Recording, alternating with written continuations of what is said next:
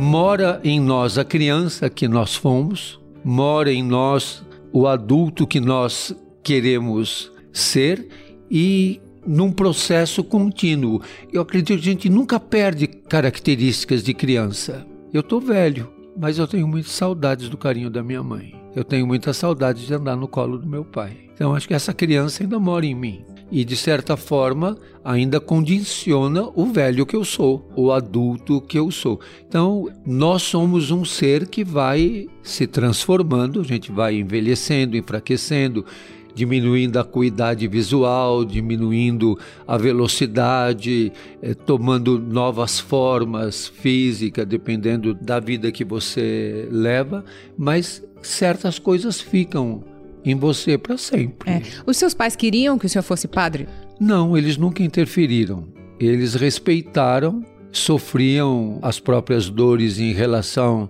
a isso, como eu as minhas, mas não que eles quisessem e dissessem, olha, vai lá fazer isso. Até em alguns momentos de muita dificuldade na vida adulta e já como padre, eu sentava do lado da minha mãe e punha a cabeça no ombro dela e dizia: "Me faz um carinho". Ela dizia: "Aguenta porque é a vida que você escolheu". Sim, pois é, que loucura. É assim para todos, né?